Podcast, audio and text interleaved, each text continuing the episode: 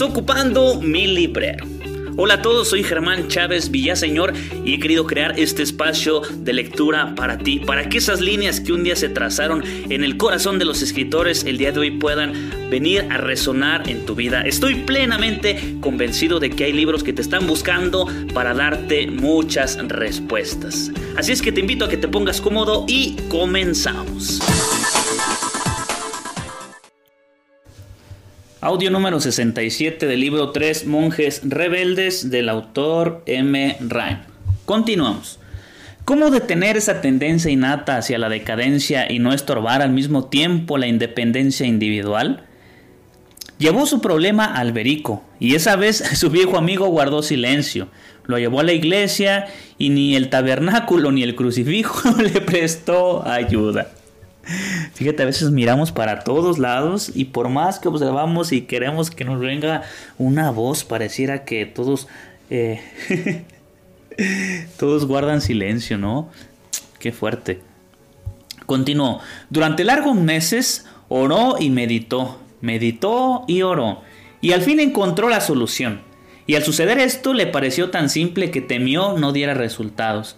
Parecía tan obvia que se asombraba de no haber pensado antes en ella y tan fácil que dudó de que realmente fuera una solución.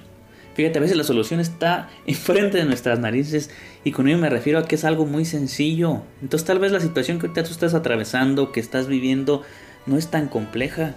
Entonces no busques soluciones tan grandes, tal vez solo tienes que hacer un pequeño movimiento, alguna solución, alguna determinación, algún cambio, algún movimiento. Entonces pues síguele, sigue buscando. Dice, escribió sus ideas a grandes rasgos y trazó su plan marcado con el mapa de las líneas que unían a cada una de las casas. Parecía la cosa muy natural del mundo y sin embargo nadie había pensado en ello. Antes, ¿faltaría algún detalle fundamental a su plan? Quisiera que Pedro estuviera aquí para discutir con él, pensó, y añadió luego, pero como no está, encontraré algo parecido o mejor. Fíjate, hay que, hay que ir siempre con quien nos confronte, ¿no? Yo hace poquito que inicié eh, a ir a terapia. creo que. Y, y, yo le comentaba al psicólogo, yo le decía, es que me molesta, me molesta mucho que me confrontes, me molesta que me digas, pues las cosas que, que a veces sí sé y otras cosas que no me había dado cuenta. Y claro que es incómodo que te lo digan, pero siempre es, es, bueno eh, dejar que nos, que nos confronten, ¿no? Y bueno, continuó. Así fue, en el año 1116 hizo llamar a los cuatro abades de las cuatro casas hijas de Sister. Si dos cabezas sirven más que una, cuatro servirán más que dos, pensó.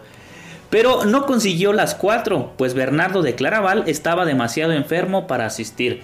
Expuso pues su plan ante Bertrand, Hugo y Arnold quienes comprendieron su antipatía por la idea de su monarquía y su deseo de un patriarcado de acuerdo con las reglas de San Benito, y al mismo tiempo su anhelo de mantener todas las casas unidas en alguna forma. Luego pasó a hablar de su proyecto, que todos pareció muy practicable. Cada casa será autónoma. Morimont sería Morimont y no estaría sometida a Sister. Pontigny sería Pontigny con completa independencia y lo mismo Claraval y la Ferte. Esto era lo que Benito había prescrito, mas para Pontigny no llegará a ser diferente de Sister para que la Ferte y sus costumbres se mantuvieran siempre exactas a las de Sister, para que Morimont no aceptara las mitigaciones de Claraval y no introdujera transacciones de todas las casas debían estar unidas a Sister, y el lazo que las uniría sería el de la caridad, una caridad mutua que se manifestaría por medio de una mutua supervisión. Explicó después lo que quería significar con eso. El abate Sister visitaría una casa una vez por año para no intervenir en los asuntos puramente temporales, ni administrar la propiedad, ni disponer en forma alguna de lo personal del personal de la comunidad, sino únicamente para comprobar si la hija era fiel a la tradición de la familia. Hugo preguntó, suponiendo que se produjera una diferencia de opinión, ¿qué sucedería? La caridad es el lazo de unión, lo reconozco, y la caridad encubre una multitud de pecados, mas si la Ferte niega su pecado y Pontigny insiste en que la Ferte peca, o supongamos que Claraval desiste de Morimont, ¿A quién deberá recurrir como última corte de apelación? ¿A Sister? Y en el caso de que todas sus hijas se encuentren en desacuerdo con la madre, en otras palabras, reverendo padre, ¿quién investirá la autoridad? Lo natural es que sea Sister, mas si hace esto a pesar de tu lazo de caridad, expresado en mutua supervisión, tendrás otra monarquía, un cluny con ribetes de cisterciense. ¡Wow! Esteban sacudió la cabeza y tamborileó sobre su escritorio. Creí que mi plan era más simple. Pontigny ha visto más lejos que Sister. Tienes razón, Hugo. La autoridad debe ser investida por alguien, y este alguien no debe ser Sister. ¿Cómo podemos solucionar este problema? Se produjo un silencio. Debe existir una Corte Suprema de Apelación, musitó Esteban. ¿Y por qué no puede ser Sister? interrogó Arnold. Porque entonces, como lo ha señalado Pontigny, tendríamos a, a Cluny con un disfraz. Continuaron discutiendo el tema, pero ninguno de las soluciones prestadas los, los satisfizo. O volvían con ellas a la monarquía o no representaban una Corte Suprema de Apelación. Por fin dijo Bertrand, el fondo de tu plan es sólido, reverendo padre, la caridad mutua debe ser el lazo. A cada casa debe alcanzar completa independencia. Tu idea de mutua supervisión también es acertada. Eso nos ayudará, nos ayudará a mantenernos iguales a Sister. La dificultad que hubo expresado es muy cierta, mas no desmerece el resto del plan. Se trata de un detalle final que solo necesita estudio proligio. Las cabezas se inclinaron en señal de asentimiento, pues las palabras de Bertrand complacieron a Hugo y Arnold, pero Esteban continuó preocupado. Querría considerarlo como un simple detalle, mas por el momento no podemos hacer más. Sé que todos estáis ansiosos por retomar vuestros monasterios. Recemos todos y meditemos sobre esto.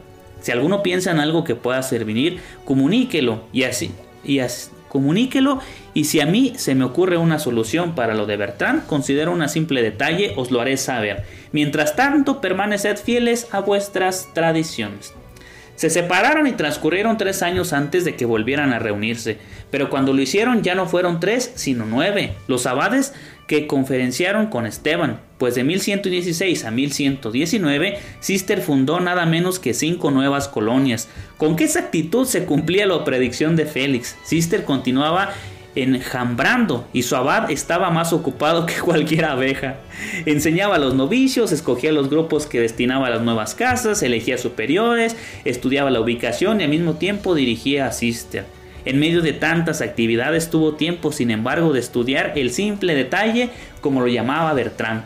Y este estudio proporcionó al mundo esa obra maestra de legislación monástica, que justamente celebre Carta de Caridad de Esteban Harvey. El chiste es buscar las soluciones y hay que vernos y hay que tratar de buscarlas y de encontrarlas y de ver en dónde eh, las podemos hallar, ¿no? Continuó. La dio a conocer a la asamblea de abades y los veteranos de la Ferte, Morimón y Pontigny, Pontigny se unieron a los jóvenes en sus expresiones de caluroso entusiasmo y se complacieron en este.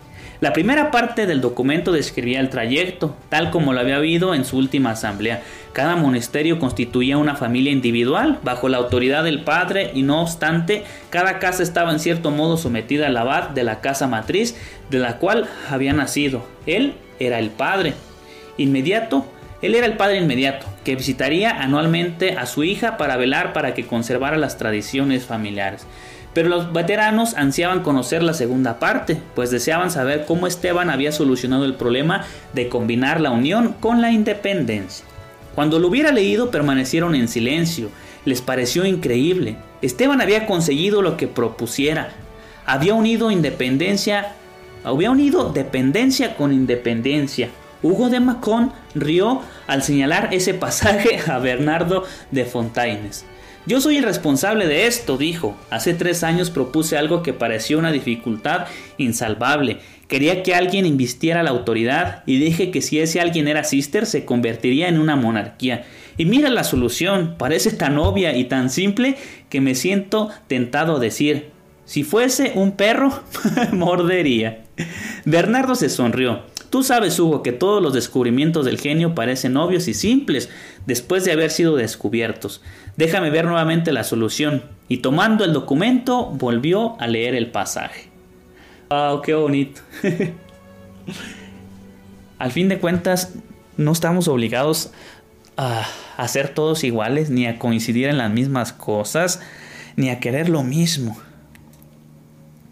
Siempre tenemos tener, debemos tener muy claro cuál es nuestra meta, cuál es el eje, el tronco, la raíz que nos une y de ahí partir, de ahí partir, porque la grandeza de la iglesia es precisamente esto que el Espíritu Santo sopla para donde Él quiere. Y hasta aquí le dejamos.